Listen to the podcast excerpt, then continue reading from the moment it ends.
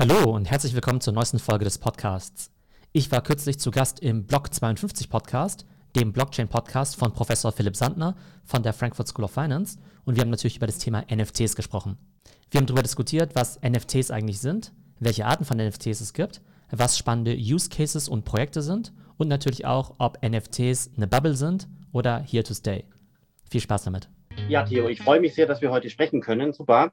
Ähm, wir kennen uns ja schon eine ganze Weile. Wir haben im ein und im selben Gebäude gearbeitet, damals äh, an der LMU in München noch, du im EG und ich im ersten Stock. Äh, aber vielleicht an der Stelle, Theo, stell dich am besten selber kurz vor, das ist besser.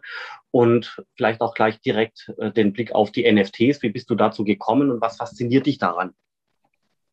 Genau, also im Allgemeinen interessiere ich mich immer sehr für digitale Trends, meistens aus dem Bereich Consumer Internet, also was macht die Generation Z, was passiert in China, was passiert im Silicon Valley. Und das Thema Krypto finde ich in dem Kontext natürlich auch extrem spannend. Und ich selbst besitze Bitcoin und Ethereum seit 2017 und habe eben Anfang diesen Jahres angefangen, mich mit dem Thema NFT zu beschäftigen. Äh, anfangs eben Sachen wie NBA Top Shot äh, und äh, auch einige Sachen auf Nifty Gateway eben auch gekauft. Bin jetzt kein Kunstliebhaber, bin jetzt auch kein professioneller Zocker und Anleger, aber gerade in den letzten Wochen und Monaten gab es da sehr spannende Dynamiken rund ums Thema NFT, die sozusagen auch weit über das Thema digitale Kunst hinausgehen. Und genau, das finde ich eben sehr spannend, wenn wir das heute besprechen. Ja, sehr schön. Äh, wie, wie kamst du darauf? Einfach auf, aufgrund von dem Interesse für digitale Trends und einfach direkt weiter äh, gefragt, äh, Theo.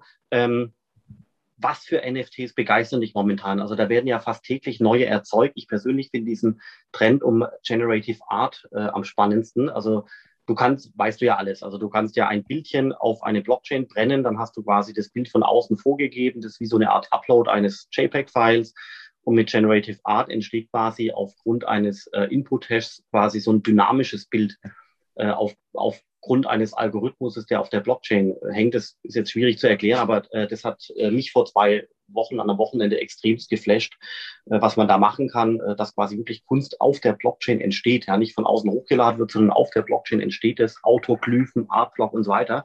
Ähm, das wirst du sicherlich auch alles unter die Lupe genommen haben. Vielleicht kannst du da ein bisschen Ordnung reinbringen. Ja, was, welche Projekte gibt's, welche gab's und äh, wo ist die Dynamik momentan am stärksten? Genau, also prinzipiell würde ich unterscheiden einerseits zwischen, ich sag mal, klassischer digitaler Kunst, wo eben Leute einfach sagen, das gefällt mir entweder optisch, ästhetisch und ich sammle das oder hoffe natürlich auch auf eine Wertsteigerung. Dann gibt es eben klassische Collectibles, wo du sagst, hey, das ist irgendwie eine Basketballkarte, wie zum Beispiel NBA Top Shot und ich möchte irgendwie die Rookie-Karten meines Lieblingsspielers sammeln. Und die spannendste Dynamik gibt es derzeit bei diesen Community-Tokens.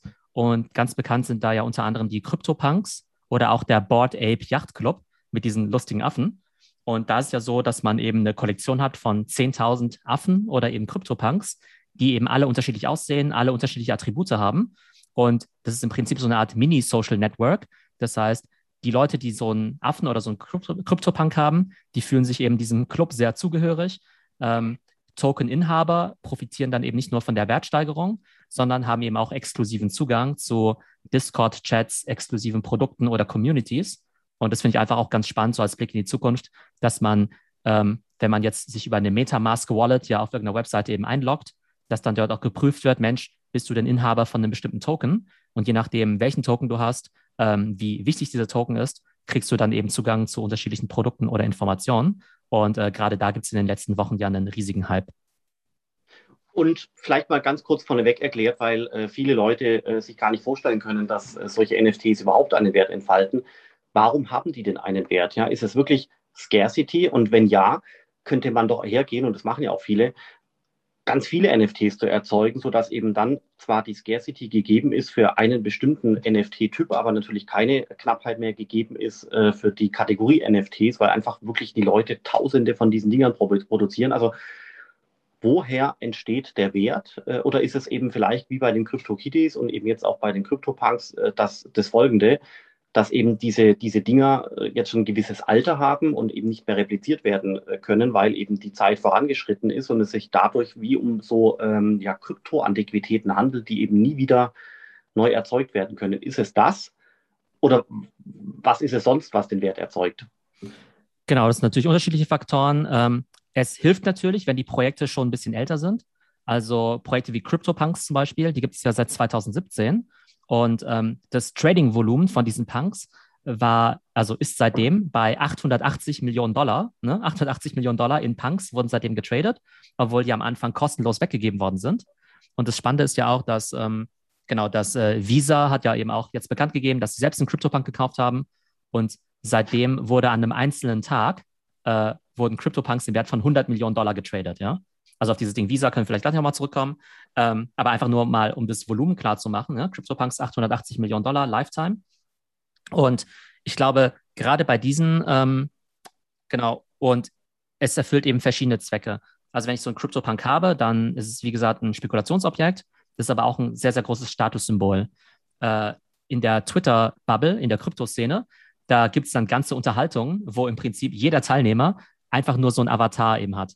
Das heißt, er hat dann entweder als Profilbild einen CryptoPunk, hat als Profilbild eben so einen äh, ja, lustigen Affen vom Board 8 Yacht Club und das ist ja auch so ein bisschen diese These vom Metaverse, dass wir uns ja bald alle sehr stark in digitalen Welten bewegen werden. Und je mehr wir das tun, desto wichtiger werden auch digitale Statussymbole. Und in dieser Kryptoszene ist es definitiv jetzt schon so, dass eben äh, der, also die Tatsache, dass du eben so einen Kryptopunk besitzt, so ein NFT, ähm, verschafft dir deutlich mehr Prestige, als wenn du jetzt einen Ferrari, einen Helikopter oder irgendeine Luxusjacht hättest. Das ist eben ganz erstaunlich. Okay, super spannend. Und äh, was findest du die spannendsten Projekte äh, momentan? Oder vielleicht kannst du eben auf das genannte Projekt von Visa eingehen, was Visa eben hier gemacht hat. Ja, genau. Ähm, das Spannende ist eben, dass diese ganze NFT-Szene natürlich noch ein sehr nischiges Phänomen ist. Ich glaube, es gibt vielleicht auch weltweit ein paar hunderttausend Wallets, wenn überhaupt, die überhaupt NFTs besitzen oder die regelmäßig NFTs kaufen. Also noch ein sehr, sehr kleines Thema. Ähm, Jetzt ist natürlich die Frage, wann wird das Ganze eben Mainstream? Und natürlich wird das ganze Thema jetzt schon viel populärer. Aber jetzt hat da eben auch Visa, also die Kreditkartenfirma, hat jetzt eben einen dieser CryptoPunks für 150.000 Dollar gekauft. Und das erinnert mich so ein bisschen an den Moment, als Elon Musk ja auch mit Tesla in Bitcoin investiert hat, als dann eben auch institutionelle Anleger gesehen haben, Mensch, Bitcoin ist ja nicht nur dieses Ding, was ja angeblich nur Drogenhändler oder sonst oder sonst oder sonstige zwielichtige Gestalten kaufen, sondern das ist ja auch was für institutionelle Anleger. Und die Tatsache, dass Visa jetzt eben auch so ein NFT in Form von einem Kryptobank gekauft hat, könnte jetzt eben auch da einen Startschuss signalisieren, dass sich jetzt eben auch viele andere institutionelle Anleger überlegen, Mensch, vielleicht sollte ich auch NFTs jetzt eben auf mein Balance Sheet eben mit draufnehmen, genauso wie sie in der Vergangenheit Kunst oder meinetwegen Gold oder andere Assets aufs Balance Sheet nehmen. Und wenn du das jetzt ein bisschen weiter denkst und es immer mehr Companies äh, geben wird, die sowas machen, dann werden natürlich die Kryptopreise auch noch weiter explodieren. Und du hast ja vorhin schon angesprochen, klar, jeden Tag starten eben neue Projekte. Ganz viele von diesen Projekten sind extrem sinnlos. Ähm, für jeden Board Ape, der dann Millionen wert ist, gibt es dann irgendwelche Wölfe, Pandas oder sonst was, die gar nichts wert sind. Und das ist halt gerade auch das Spannende, für sich selbst eben die Muster rauszufinden, um die guten Projekte zu identifizieren. Okay, und welche Muster gibt es da, falls du die verraten magst? Also äh, hat es was mit der Kreativität und der Uniqueness zu tun, vielleicht auch die Personen im Hintergrund, die das erzeugen? Oder ähm genau, also wenn es schon ein erfahrenes Team ist, dann hilft es natürlich. Also das Team, das eben CryptoPunks, CryptoPunks gebaut hat, die heißen ja Lava Labs. Das heißt, ja. wenn die jetzt ein neues Projekt rausbringen würden, dann würde ich schon mal denken, okay, das hat eine gewisse Substanz. Ähm, und ähm, genau, das ist jetzt nicht einfach nur irgendjemand, der als Hobby mal schnell so ein NFT-Projekt äh, auf die Beine stellt. Dann gibt es meistens noch eine Roadmap, dass dann eben gesagt wird, Mensch, was wollen wir eigentlich mit diesem Projekt machen? Ähm, welche weiteren Schritte wollen wir damit gehen? Gibt es jetzt einfach nur 10.000 Affen oder planen wir daraus irgendwann mal Kinofilme, Videospiele oder Comics oder sowas zu machen? Das gibt einem natürlich auch eine gewisse Confidence, dass sich das Ganze vielleicht auch ja weiter monetarisieren lässt und ich als Token-Inhaber dann vielleicht auch direkt dran partizipieren kann. Ähm, das wäre dann ja eben auch ganz spannend. Ähm, und eine gewisse Hype-Komponente ist natürlich auch mit dabei. Das heißt, oftmals ist es ja so, dass diese Projekte dann eben angekündigt werden. Dann gibt es ja den, äh, den initialen Mint und dann kostet es der Token ja vielleicht nur 50 oder 100 Dollar. Und dann sieht man aber oftmals, dass innerhalb von wenigen Tagen ähm, die Preise dann irgendwie ins, ja, sich verhundertfachen fast. Unter anderem auch, weil viele Influencer, also Krypto-Influencer, das Thema aufgreifen und zum Beispiel jetzt auch ein Profilbild wählen von einem dieser Token. Ähm, ein Beispiel, ein aktuelles. Ich habe gerade dieses äh, äh Projekt äh, Oni Force. Das sind im Prinzip ja Manga-Anime-Figuren. Da habe ich den Mint leider verpasst. Ähm, die wurden eben vor ein paar Tagen rausgegeben, wie gesagt, für wenige hundert Dollar, ähm, vielleicht noch Gasfees dazu. Und mittlerweile gibt es schon welche, die fast eine Million Dollar kosten. Ne? Und das ist halt einfach total verrückt, wie schnell das eben auch geht. Okay. Irre. Also, das, also für, so wie ich sich das für mich äh, äh, mein Eindruck ist, aber ich habe mich nicht so tief damit beschäftigt wie du, ähm, Theo, und zwar die für mich wirkt es so, als ob quasi so eine Art Kreativität, Uniqueness ganz entscheidend ist. Also wirklich der, die ersten Affen, die können tatsächlich einen Wert äh, bekommen, aber wenn dann Pandas und alles Mögliche hinterherkommt, dann, dann ist es klar, dass es irgendwie ein Copycat ist. Und dann natürlich das Team und vor allem die Glaubwürdigkeit, dass das Team etwas geschaffen hat, was beeindruckend ist. Das gleiche ja wie diesem Thema Generative Art, da gibt es die Autoglyphen und äh, alles Mögliche an Projekten. Ganz klar, dass natürlich die ersten Projekte dieser Art ähm, am wertvollsten sein können.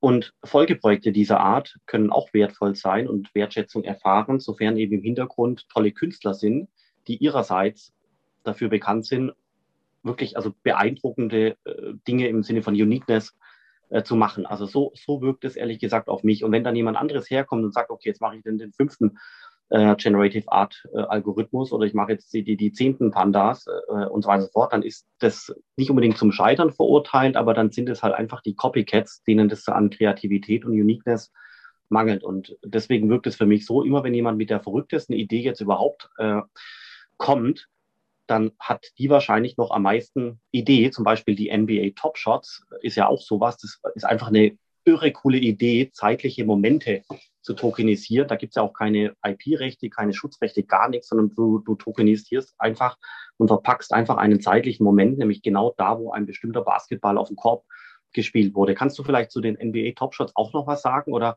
oder was ich jetzt gerade gesagt habe, war länger als ich wollte. Ähm, ja, genau. Äh, Fandest du das? Macht das Sinn oder war das Quatsch? Äh, Nee, nee, macht alles total viel Sinn. Also da gibt es sogar zu viele spannende Punkte, die ich alle gerne mal kurz aufgreifen möchte. Ähm, vielleicht Bitte. das eine, ähm, es gibt auch zum Teil einfach Projekte, die total sinnlos sind, ähm, aber einfach dadurch, dass sie alt sind, sind sie halt viel wert. Es gibt ein Projekt, das heißt Ether Rocks. Das sind einfach nur Comic, im Prinzip Felsbrocken, ja. Das sieht aus wie so ein, wie wenn ein Kind jetzt einen Felsen malen würde, ja, aus, äh, aus Fred Feuerstein oder sowas. Ja, das ist gerade gerade im Hype, gell? Ja, das ist unglaublich. Davon gibt es 100 Stück, ja, aber 100 ist halt ziemlich begrenzt, ja. Und davon gibt es 100 Stück und die kosten jetzt zum Teil eine Million Dollar, ja. Und da steckt kein Projekt dahinter, es gibt keine Roadmap, damit kannst du nichts machen. Die sind einfach nur selten. Auf der einen Seite extrem bizarr, auf der anderen Seite könnte ich auch sagen, naja gut, so ein echter Diamant ist auch einfach nur ein Stück Kohle, was halt irgendwie cool aussieht über die Zeit. Von daher ist es immer Ansichtssache. Aber das ist so ein Ding, was keinerlei Funktion hat, aber einfach nur durch die Seltenheit äh, und durch das Alter eben sehr, sehr wertvoll ist. Und ich habe auch irgendwo eine schöne Statistik gesehen. Da hieß es, ähm, es gibt auf der ganzen Welt offenbar sechs Millionen Millionäre. Ja? Sechs Millionen Millionäre.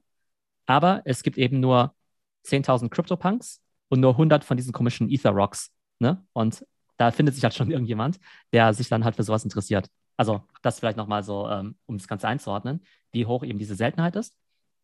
Ähm, dann hast du ja dieses Generative Art angesprochen. Da gibt es ja gerade ein ganz spannendes Projekt, das heißt Fidenza. Ich glaube, der Künstler heißt Tyler Hobbs. Und das ist extrem faszinierend, weil du ja auf der Blockchain ja auch immer nachvollziehen kannst, wie die Transaktionshistorie ist. Ja? Das ist ja immer sehr transparent, dass du sehen kannst, okay, für den Preis wurde es initial verkauft und jetzt wurde es eben für den Preis X verkauft. Und da gibt es eben ein Werk, das wurde tatsächlich vor zwei Monaten noch für 1500 Dollar verkauft und vorgestern oder letzte Woche wurde es für 3,3 Millionen verkauft.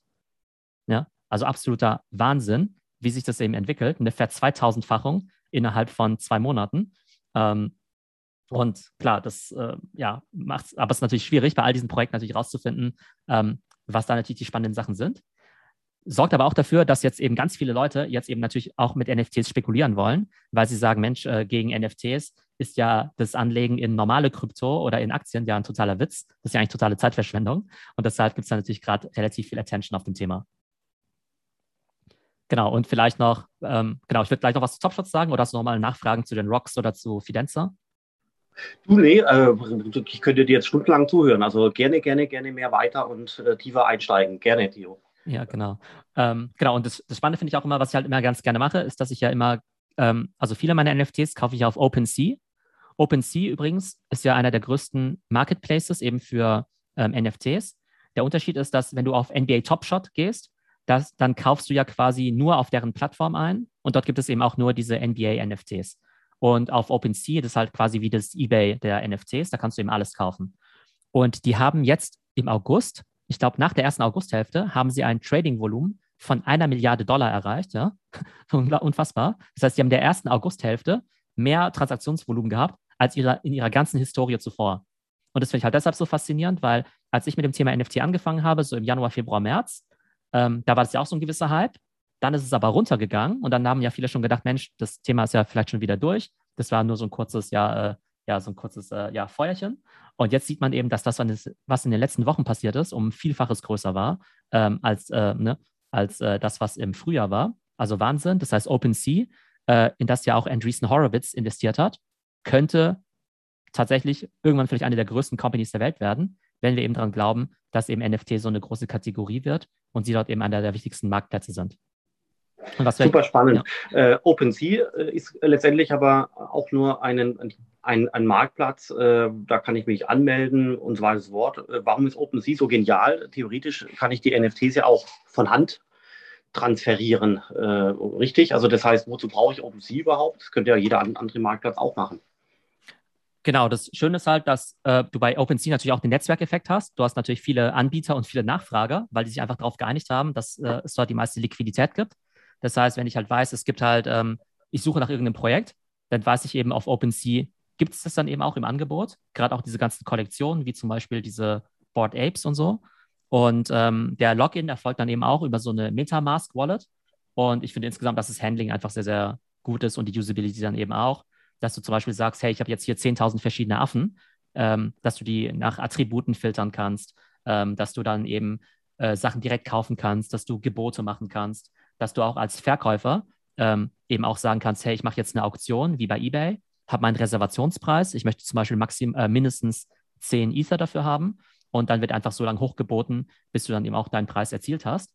Ähm, also das funktioniert, glaube ich, für Anbieter und Nachfrager sehr, sehr gut. Okay, ja, das macht natürlich Sinn auf alle Fälle, aber es könnte theoretisch auch mal ein anderer Marktplatz entstehen. Oder äh, gibt es eigentlich dezentrale Exchanges für NFTs? Gibt es sowas schon? Mm. Also es gibt definitiv also viele, viele Exchanges. Es gibt dann auch welche, die sich dann vielleicht auf bestimmte Themen äh, fokussieren. Also es gibt einen Marktplatz, der heißt äh, VEVE, V-E-V-E. Der konzentriert sich eher auf Collectibles. Das heißt, wenn jetzt ein Walt Disney vielleicht jetzt irgendwelche ja, Marvel-Editionen rausbringt, dann würden sie es dann vielleicht eher auf VEVE machen, weil sich dort vielleicht auch so, schon so eine Community eben gefunden hat. Ähm, OpenSea ist ja relativ, ähm, ja, ist relativ breit angelegt, dass es da eben sehr viele verschiedene NFTs gibt. Und Nifty Gateway zum Beispiel ist ja sehr stark auf das Thema traditionelle, traditionelle Kunst, also digitale Kunst eben spezialisiert. Also ich glaube, da wird es halt immer irgendwelche Nischenplayer geben, die sich da eben besonders gut aufstellen. Ähm, vielleicht noch kurz vom Volumen her, was ich sehr, sehr interessant finde, ist, dass klar, es gibt in der Krypto- und NFT-Szene natürlich ähm, viele dezentrale Sachen, aber auf der anderen Seite gibt es auch einfach sehr viele Startups, auch Companies wie OpenSea, die einfach sehr, sehr viel Geld wert sind. Und für mich ein sehr guter Referenzpunkt ist dann immer die Firma hinter ähm, NBA Top Shot, ähm, ich muss gerade mal überlegen, Dapper Labs heißen die ja. Und bei der letzten Finanzierungsrunde hatten die schon eine Bewertung von 7,5 Milliarden Dollar, ja. 7,5 Milliarden Dollar, totaler Wahnsinn. Unglaublich. Wenn ich mir jetzt aber mal die Zahlen anschaue, ja, die letzten 30 Tage war NBA Top Shot nur das elft erfolgreichste Krypto-Projekt, also NFT-Projekt, mit einem Trading-Volumen von 30 Millionen Dollar. Im gleichen Zeitraum CryptoPunks 470 Milliarden, äh, 470 Millionen Dollar äh, Board Ape 170 Millionen Dollar oder selbst diese Pudgy Penguins, also diese kleinen Pinguine, eben auch 80 Millionen. Das heißt, entweder ist dieses Top Shot total überbewertet oder selbst so ein Projekt wie CryptoPunks oder die Firma dahinter Lava Labs müsste eigentlich jetzt auch viele, viele Milliarden von Dollar wert sein. Und das finde ich eben sehr faszinierend und eben auch sehr, sehr cool, dass du eben diese Transparenz auch hast, weil normalerweise, wenn du jetzt irgendwie in äh, private Companies investierst, auch als VC, dann weißt du ja nicht, was dein Wettbewerb macht. Aber hier kannst du ja auf der Blockchain bei diesen Seiten wie CryptoSlam ja total nachvollziehen, welcher Exchange, welche Kollektion jetzt eben wie gut läuft. Und dann würde ich mir ehrlich gesagt Sorgen machen, wenn ich irgendwas mit siebeneinhalb Milliarden bewertet habe, was nur ein Zwanzigstel so groß ist, wie zum Beispiel CryptoPunks. Ja, also das ist absolut faszinierend. Ähm, auch beeindruckend, äh, wie, wie, wie tief du da drin steckst, äh, Theo. Seit wann beschäftigst du dich mit dem Thema? Und ähm, viele Leute, die jetzt zuhören, die fragen sich so, Mensch, da muss ich auch irgendwie dabei sein und äh, wie kann ich da einsteigen? Was ist das Rezept, da einzusteigen? Letztendlich geht es doch darum, einfach sehr, sehr, sehr viel Zeit zu investieren, um sich da durchzubeißen, viele Dinge zu lesen, viele Dinge zu erfahren und so weiter. und nach einigen hundert Stunden äh, Arbeit müsste so langsam ein Verständnis kommen, oder? Genau, also man muss auf jeden Fall sehr viel Zeit investieren. Also alleine vorgestern, als ich äh, eben meine beiden bislang größten NFT-Käufe äh, ja, äh, getätigt habe, habe ich bestimmt einen halben Tag investiert, um das Projekt zu verstehen, um mir die einzelnen, ja, auch Charaktere anzuschauen, die ich mir dann gekauft habe. Und ähm, genau, es gibt bestimmte Voraussetzungen. Also ich glaube, erstmal ist es sehr gut, eben so NFT-Influencern zu folgen. Ähm, ich würde mich selbst nicht als so einer bezeichnen. Ähm, ich ich habe zwar schon viele Podcast-Folgen drüber gemacht und kenne mich, glaube ich, auch ganz okay aus. Aber es gibt natürlich noch Leute, die gerade in den USA, die sehr tief drinstecken. Das heißt aber, wenn ihr mit dem Thema anfangt, könntet ihr zum Beispiel wegen mir folgen oder irgendwelchen Leuten eben auf Twitter, um eben auch mitzubekommen, was gerade so die Trends sind. Ähm, dann muss man natürlich mit den verschiedenen Wallets ausgestattet sein. Also ihr solltet natürlich schon Ethereum haben, weil die meisten NFTs eben Ethereum-basiert sind. Also solltet ihr eben, ne, was nicht, äh, Coinbase oder Kraken oder was nicht, Trade Republic oder sowas haben, um dann eben Ethereum zu kaufen. Und dann braucht ihr meistens eben auch noch eine Metamask-Wallet, ähm, also eine Ethereum-Wallet. Und dann funktioniert es ja so, dass ich jetzt zum Beispiel Ethereum kaufe ähm, auf Kraken, dann von Kraken das Ganze überweise auf Metamask, mich dann mit meiner Metamask-Wallet eben einlogge auf OpenSea und dort dann eben meine NFTs kaufe, ja. Das heißt, das ist auch eine gewisse technische Infrastruktur, die man da eben haben muss. Dauert nicht lange, ähm, aber das kennt man ja bei vielen Leuten, die sagen dann, Mensch, irgendwann mache ich mir mal mein, äh, meine Krypto-Wallet und dann machen sie es nie und dann ja, ja. gehen denen einfach äh, wahnsinnige Chancen, die es eben hier im Augenblick gibt. Ähm, und ich glaube, wenn man in diesen Bereich investieren möchte, dann muss man einfach sehr neugierig sein, muss es dann quasi auch für sich irgendwo rationalisieren können, dass in dieser Welt halt irgendwelche Steine oder irgendwelche Affen Millionen von Dollar wert sind und dann natürlich versuchen zu verstehen, warum das so ist. Und du musst natürlich auch den Mut haben zu sagen, Mensch, jetzt habe ich in irgendwelche komischen Pinguine investiert, die vielleicht bald null wert sind oder vielleicht eben eine Million Dollar. Also es ist einfach extrem viel Varianz drin, aber dementsprechend sind natürlich die Chancen auch gigantisch stimme ich vollkommen zu. So war es mit Bitcoin vor fünf Jahren auch und vor, vor zwei Jahren mit, äh, oder vor 1,5 Jahren mit dem Thema DeFi. Das ist immer das Gleiche. Man muss sich letztendlich wirklich intensiv damit beschäftigen. Und man muss es aber auch wirklich machen, äh, Theo, gell? Das hast du ja auch gerade gesagt. Also es ist nicht nur so, dass man erkennt, dass man sich damit beschäftigen muss, sondern man muss es aber auch wirklich tun im Sinne von sehr, sehr, sehr viel Zeit investieren, bis man die äh, Gesetzmäßigkeiten von solchen äh, neuen Bereichen äh, versteht ähm, und dann letztendlich, wie du sagst, äh, mit gewissem Mut auch tatsächlich dann auch Walk the Talk machen und äh, nicht immer nur drüber schwadronieren, sondern tatsächlich auch in Aktion treten. Ich glaube, so kann man zusammenfassen, oder? Ähm, genau, definitiv. Und ähm, also man muss auf jeden Fall auch Spaß dran haben, denn Teil des Ganzen ist eben auch zu sagen, wenn ich mir eben so einen Affen kaufen möchte, dann muss ich mir unter Umständen vielleicht hunderte verschiedene Affen anschauen und mir jetzt Gedanken drüber machen, ob der mit den grünen Haaren oder der mit den roten Haaren, Haaren eben wertvoller ist, ähm, ob der mit der Sonnenbrille eben cooler ist oder der mit der Zigarette im Mund. Was vielleicht da auch noch sehr faszinierend ist, ähm, diese, ähm, diese Kollektionen wie eben CryptoPunks, wie entstehen die eigentlich? Das ist ja meistens so, dass die Designer eben am Anfang sagen, wir haben bestimmte Attribute, zum Beispiel äh, Haarfarbe, ähm, Kla Klamotten, Gesichtsausdruck und so weiter. Und für jedes Attribut gibt es meinetwegen irgendwie zehn Ausprägungen. Und dann wird es ja auch durch einen Zufallsgenerator einfach eben generiert. Äh, und dann hast du dann vielleicht am Ende irgendwie einen Affen, der irgendwie, weiß nicht, eine, eine gestreifte eine Haut hat wie ein Tiger und gleichzeitig aber auch noch rote Haare und vielleicht noch irgendwie eine Herzchen-Sonnenbrille trägt oder sowas, ja. Einfach was ganz Seltenes. Und dann kannst du aber auf jeden draufgehen und sagen, hey, wie viel Prozent der 10.000 Affen haben denn ein bestimmtes Attribut? Und dann wirst du vielleicht sehen, okay, äh, 5% davon haben meinetwegen eine Mütze auf, das ist jetzt nicht besonders selten aber nur 0,1 Prozent von denen haben meinetwegen einen Schnurrbart oder sowas, ja. Und ja. je seltener, desto wertvoller natürlich auch. Und dann gibt es auch noch alle, allerhand Tools, die quasi ein Ranking machen, wirklich von 1 bis 10.000, ähm, welcher Affe von denen quasi am ja, seltensten ist. Und dann musst du halt auch so ein bisschen nach dem Preis-Leistungs-Verhältnis schauen, weil oftmals ist es so, dass du sagst, hey, der billigste Affe meinetwegen oder der billigste in der Kollektion, der kostet meinetwegen 5.000 Dollar. Und dann stellst du aber fest, ja, der ist halt billig in Anführungszeichen, aber der ist halt auch nicht besonders selten. Und dann wäre das Preis-Leistungs-Verhältnis besser zu sagen, ich kaufe jetzt einen für 8.000 oder für 10.000 Dollar, ähm, weil der eben dann schon deutlich seltener ist. Also es sind eben auch Sachen, die man da, ähm, äh, ja, äh, die man da eben im Auge behalten muss. Und es hat eine wahnsinnige Dynamik. Ähm, bei CryptoPunks war es so, die habe ich seit einigen Monaten beobachtet. Ich habe tatsächlich vielleicht vor zwei Monaten mit dem Gedanken gespielt, einen für 20 oder 30.000 zu kaufen, was natürlich absoluter Wahnsinn ist, ja. Also ich will jetzt auch nicht sagen, ich habe es jetzt auf jeden Fall gemacht, ja. Ich habe es mir zumindest mal überlegt. Ähm, ich habe es nicht getan. Und heute ist der billigste Krypto-Punk, den du kaufen kannst, 250.000 Dollar. Ja, irre. Ja, ja, ja, acht, Wochen, ist, acht Wochen. Acht Wochen sind das.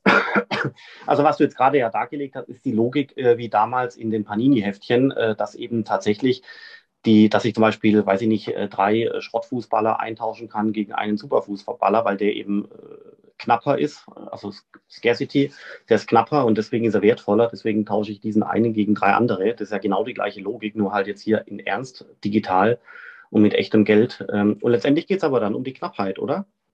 Genau, es geht definitiv um die Knappheit. Und das Verrückte ist aber, dass sobald solche Kollektionen wie CryptoPunks so gehypt sind, dann ist selbst der langweiligste Punk eben 250.000 Dollar wert und der wertvollste ist weit über 10 Millionen wert.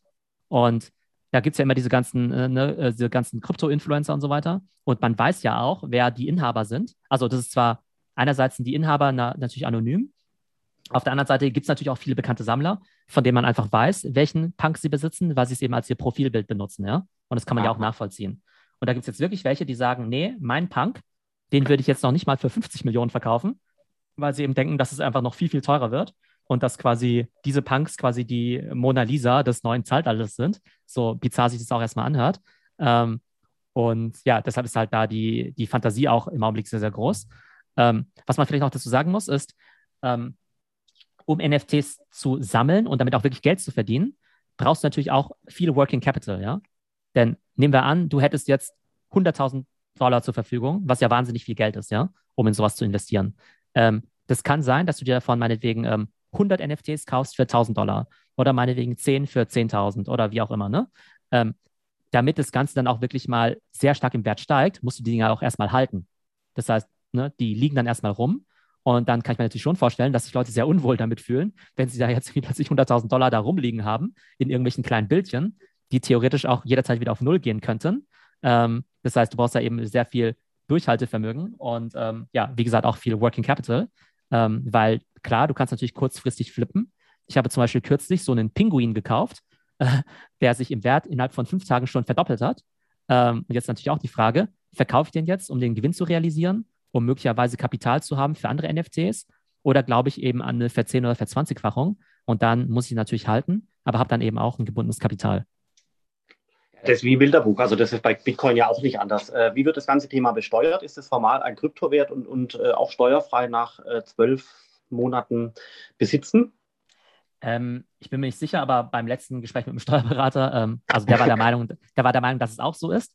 Ähm, Genau. Und dementsprechend vielleicht auch, wenn sich quasi jetzt eine Firma überlegt, jetzt mit NFTs zu spekulieren, ist das offenbar jetzt irgendwie nicht so, äh, nicht so günstig, ähm, weil du dann ja eben, ja, dann eben nicht diese, äh, ja, äh, ne, das ist dann, weil ich glaube, dann würde der Veräußerungsgewinn ja in jedem Fall besteuert werden, ähnlich wie bei Aktien. Und ich glaube, es ist wohl deutlich besser, das dann im Privatvermögen zu halten. Gut, also wenn du ein richtiger Fonds bist, dann hast du diese äh, Besteuerungslogik auch nicht. Ähm, aber, ähm, aber ich glaube, einen richtig formalen NFT-Fund nach allen Regeln der Kunst strukturiert, sowas wird es Stand heute wahrscheinlich noch nicht geben. Sehr spannend. Also, ich meine, viele Leute werden wahrscheinlich jetzt äh, die, den Kopf schütteln und sagen, was ist denn das?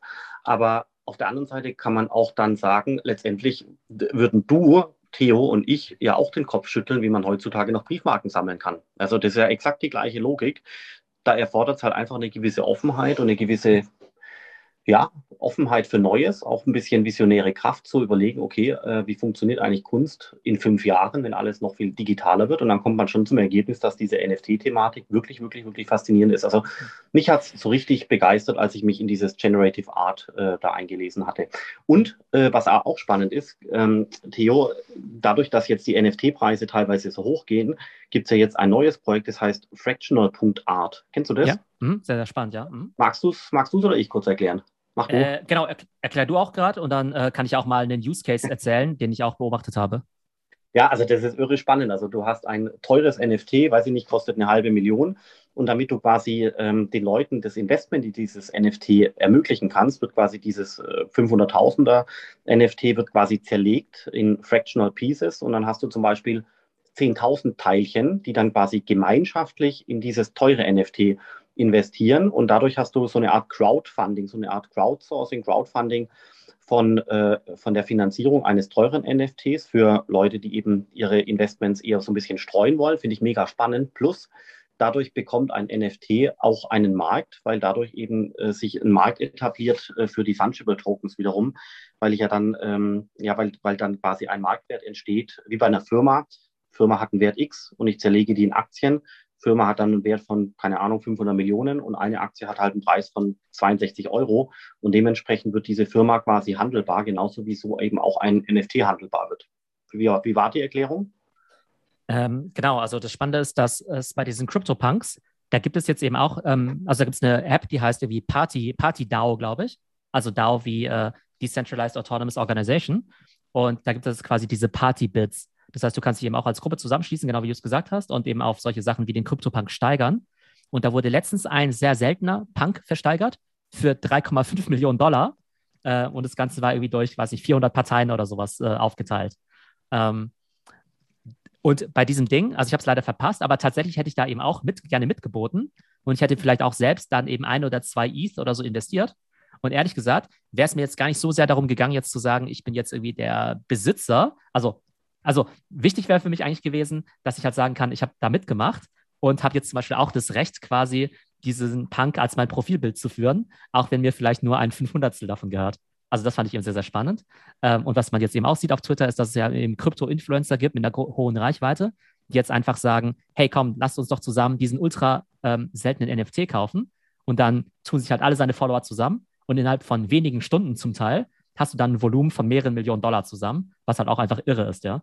Und die Leute, die sich die es dann halt zusammenlegen, denen ist halt im Prinzip dann auch ein bisschen wurscht, wie viel es dann kostet, weil sie ja nicht die Millionen zahlen müssen, sondern eben nur 3000, 5000 oder 10.000, aber da ist eben auch so dieses Ding dabei, hey, wir sind irgendwie Teil von so einer Gruppe und dann gibt es halt quasi eine Community, die jetzt eben sagt, wir sind jetzt nicht ähm, sozusagen äh, Teil von diesen 10.000 CryptoPunk-Inhabern, sondern nochmal ein Subset, sondern Teil der 500 Leute, die gemeinsam einen von diesen Punks gekauft haben, die dann einen eigenen Discord-Chat haben und sich halt quasi dadurch auch wieder verbunden fühlen. Also es ist halt irgendwie irre, welche Communities sich da auch bilden.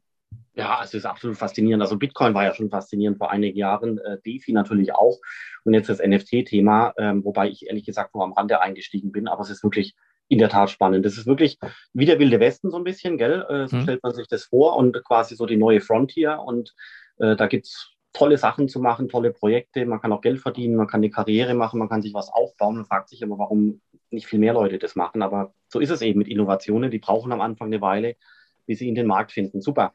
Aber ähm, wie, äh, vielleicht, Frage, vielleicht noch eine Frage an dich. Ähm, jetzt, du, du beschäftigst natürlich auch, dich auch mit diesen Materien, bist natürlich auch prinzipiell sehr offen. Aber gibt es bei den Sachen, die ich erzählt habe, trotzdem Sachen, wo du denkst, Mensch, das finde ich ein bisschen merkwürdig? Zum Beispiel nee, dieses, dass man, dass man irgendwie äh, so, ein, äh, so ein NFT als sein Profilbild benutzt oder irgendwie das als Statussymbol benutzt und so weiter.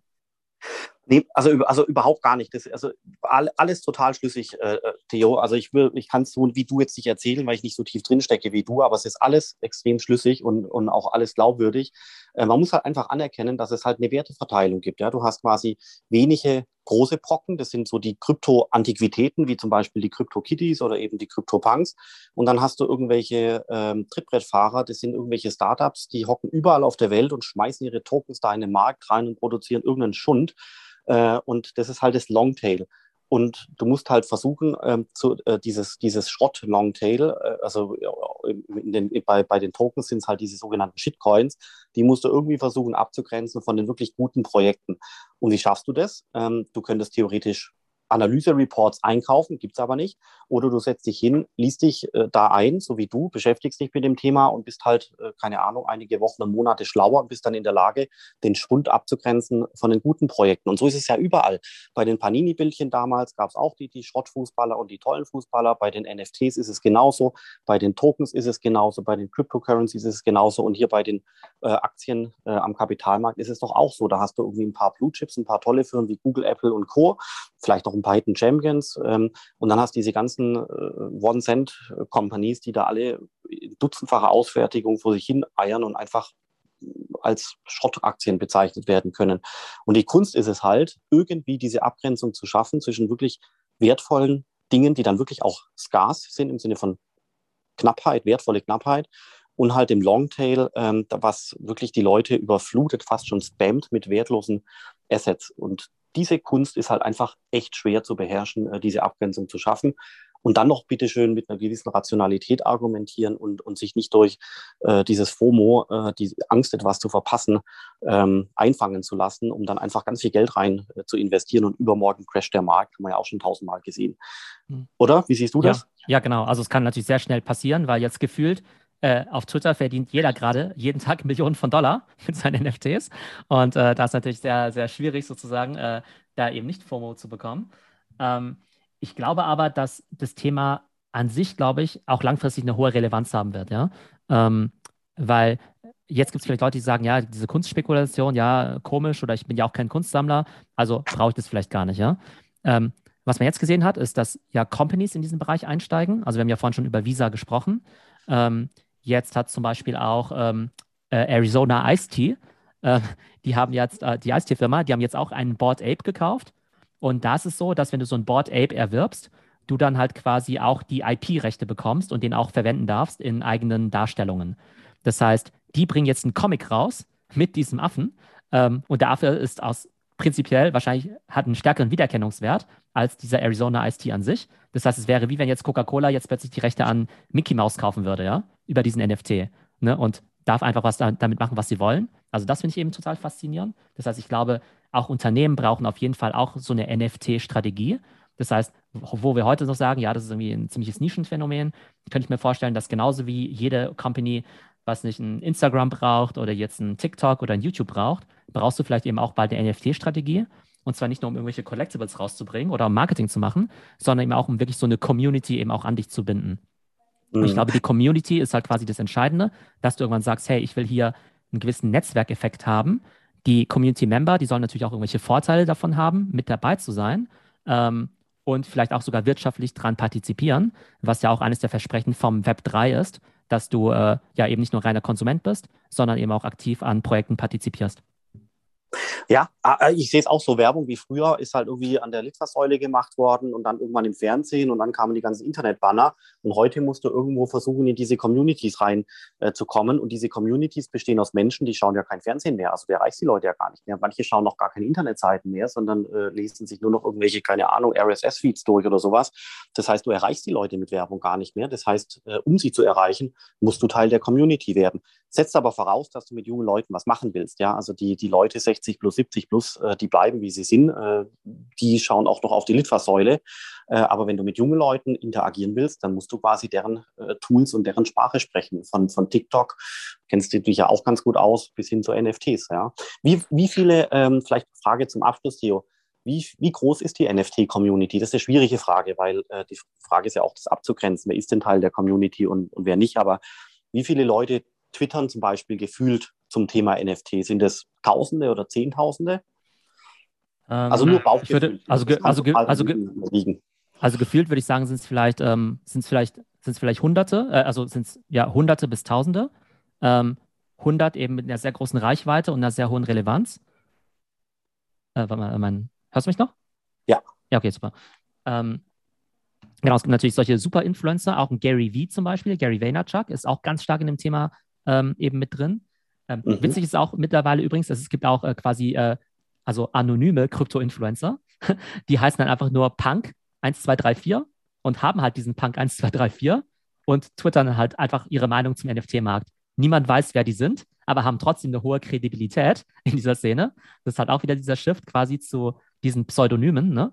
Also diese Tatsache, dass du als Philipp Sandner mit deinem Klarnamen äh, und mit deinem Profilbild im Internet bist, das wird vielleicht noch ein Phänomen von unserer Generation sein. Aber in Zukunft werden wahrscheinlich ganz viele Leute mit Avataren oder auch einfach nur ähm, sozusagen pseudonym eben unterwegs sein, ähm, was nochmal eine ganz andere Baustelle ist. Aber dass du deine Credentials, deine Abschlüsse zum Beispiel alle auf der Blockchain hinterlegst, dass man zwar nicht weiß, wer du bist, aber vielleicht weiß, dass du eine Promotion gemacht hast oder dich irgendwie gut mit Coding auskennst. Auch nochmal eine ganz faszinierende Sache. Ähm, aber abgesehen davon, genau, ich würde sagen, vielleicht Tausende von Leuten. Aber man sieht eben auch, dass ähm, jeder so eine Art Mini-Influencer wird, weil, ähm, weil ab dem Zeitpunkt, wo du sagst, ich mache jetzt mein Profilbild zu einem Pinguin oder zu einem Affen oder zu einem Krypto-Punk, folgen dir automatisch auch andere Leute. Das heißt, du kriegst, du kriegst, automatisch irgendwie Hunderte oder Tausende von Follower dazu, nur dadurch, dass du jetzt quasi dir auch dieses äh, Profilbild geholt hast. Ähm, und da bildet sich dann eben schon diese Community, sodass du dann quasi auch schon ja, Mikro-Influencer bist. ähm, allein dadurch, dass du das eben besitzt. Und das gibt dir natürlich auch wieder sehr viel Status, der eben vielen Leuten auch sehr viel Geld wert ist. Also sehr spannend, Theo. Da steckt einfach wesentlich mehr dahinter, wie man äh, irgendwo glauben mag, äh, wenn man morgens irgendwo im, äh, beim Frühstück zwei Minuten zum Thema NFT im Radio hört oder sowas. Äh, man braucht schon 40, 50 Minuten, um das Thema mal ein bisschen von der Faszination zu begreifen. Also ganz faszinierend. Äh, ich werde mich da auch in den nächsten Wochen damit noch äh, beschäftigen. definitiv. Magst du noch ein Schlusswort fassen? Ja, genau. Ich glaube, ich bin immer der Meinung, dass sich jeder eigentlich mit diesen Kryptothemen auseinandersetzen sollte. Ne? Also ihr müsst jetzt ja nicht gleich euer ich ganzes Haus irgendwie verwetten oder jetzt äh, Schulden aufnehmen und so weiter. Aber ich sage immer, jeder sollte zumindest mal 100 Dollar in Bitcoin oder Ether oder sowas investieren. Einfach mal, um diesen Prozess gemacht zu haben. Ich habe mir eine Wallet geholt. Ich weiß, was die Exchanges sind. Ich weiß, wie ich Fiat in Krypto eben umtausche. Und genauso sollte jeder mal ein NFT gekauft haben, dass man eben weiß, was sind die gängigen Plattformen, wie mache ich überhaupt so eine Transaktion, worauf muss ich da achten. Das heißt, ich kann jedem nur empfehlen, ja, sich mal die Plattform anzuschauen, wie OpenSea, sich so eine Metamask-Wallet dann eben auch zu eröffnen, ähm, einfach mal ein NFT zu kaufen, vielleicht für, keine Ahnung, 50 Dollar, wenn es sowas gibt, einfach mal zum Rumspielen. Also euer Erkenntnisgewinn, der wird deutlich mehr wert sein als 50 Dollar. Ähm, und dann begibt man sich ab da quasi auf eine Reise, die vielleicht jetzt viele Jahre und Jahrzehnte dauern wird, in der man einfach sehr, sehr viel lernt, glaube ich, über die digitale Welt. Und wenn man es gut macht, wird man da sicherlich äh, wahrscheinlich, äh, ja, hat man auch gute Chancen, da auch finanziell erfolgreich zu sein, indem man dann auch gute Investments tätigt, wenn man eben die Lernbereitschaft hat und auch eine gewisse Risikotoleranz. Wunderschönes Schlusswort. Und äh, der, der sich heute mit NFT beschäftigt, der wird übermorgen von Adidas oder von irgendeiner äh, Konsummarke geheiert äh, für das Marketing-Team, weil all diese Firmen früher oder später ein paar Experten brauchen werden, oder? Definitiv. Ich weiß nur nicht, ob man die Leute dann noch einstellen kann, wenn die sich selbst schon mit Affen und Ähnlichem eingedeckt haben. dann, dann, weiß ich nicht, ob das typische äh, ja, äh, Gehalt da eben noch reicht. Ähm, aber vielleicht noch ein Thema. Ähm, es ist nie zu spät, ja. Es ist nie zu spät, ja. Genauso wie die Leute, es gibt ja Leute, die gesagt haben, in 2015, ich habe Bitcoin verpasst. Ja, und das ist seitdem passiert. Genauso ja, gibt es Leute, die sagen, genau DeFi, genau das gleiche. Ja, DeFi, genau, ja. Da gibt es Leute, die sagen, ich habe die Punks verpasst, ja. Ähm, es gibt Leute, die selbst dieses Jahr noch Punks gekauft haben für 500.000 Dollar, die jetzt halt irgendwie 10 Millionen wert sind, ja. Ähm, wie ich es vorhin gesagt habe, vor zwei Monaten gab es jemanden, der hat ein NFT für 2.500 Dollar gekauft, was jetzt 3,3 Millionen wert ist, ja. Also man muss halt sagen, es gibt wahrscheinlich nur einige 10.000 richtig aktive Wallets auf der Welt.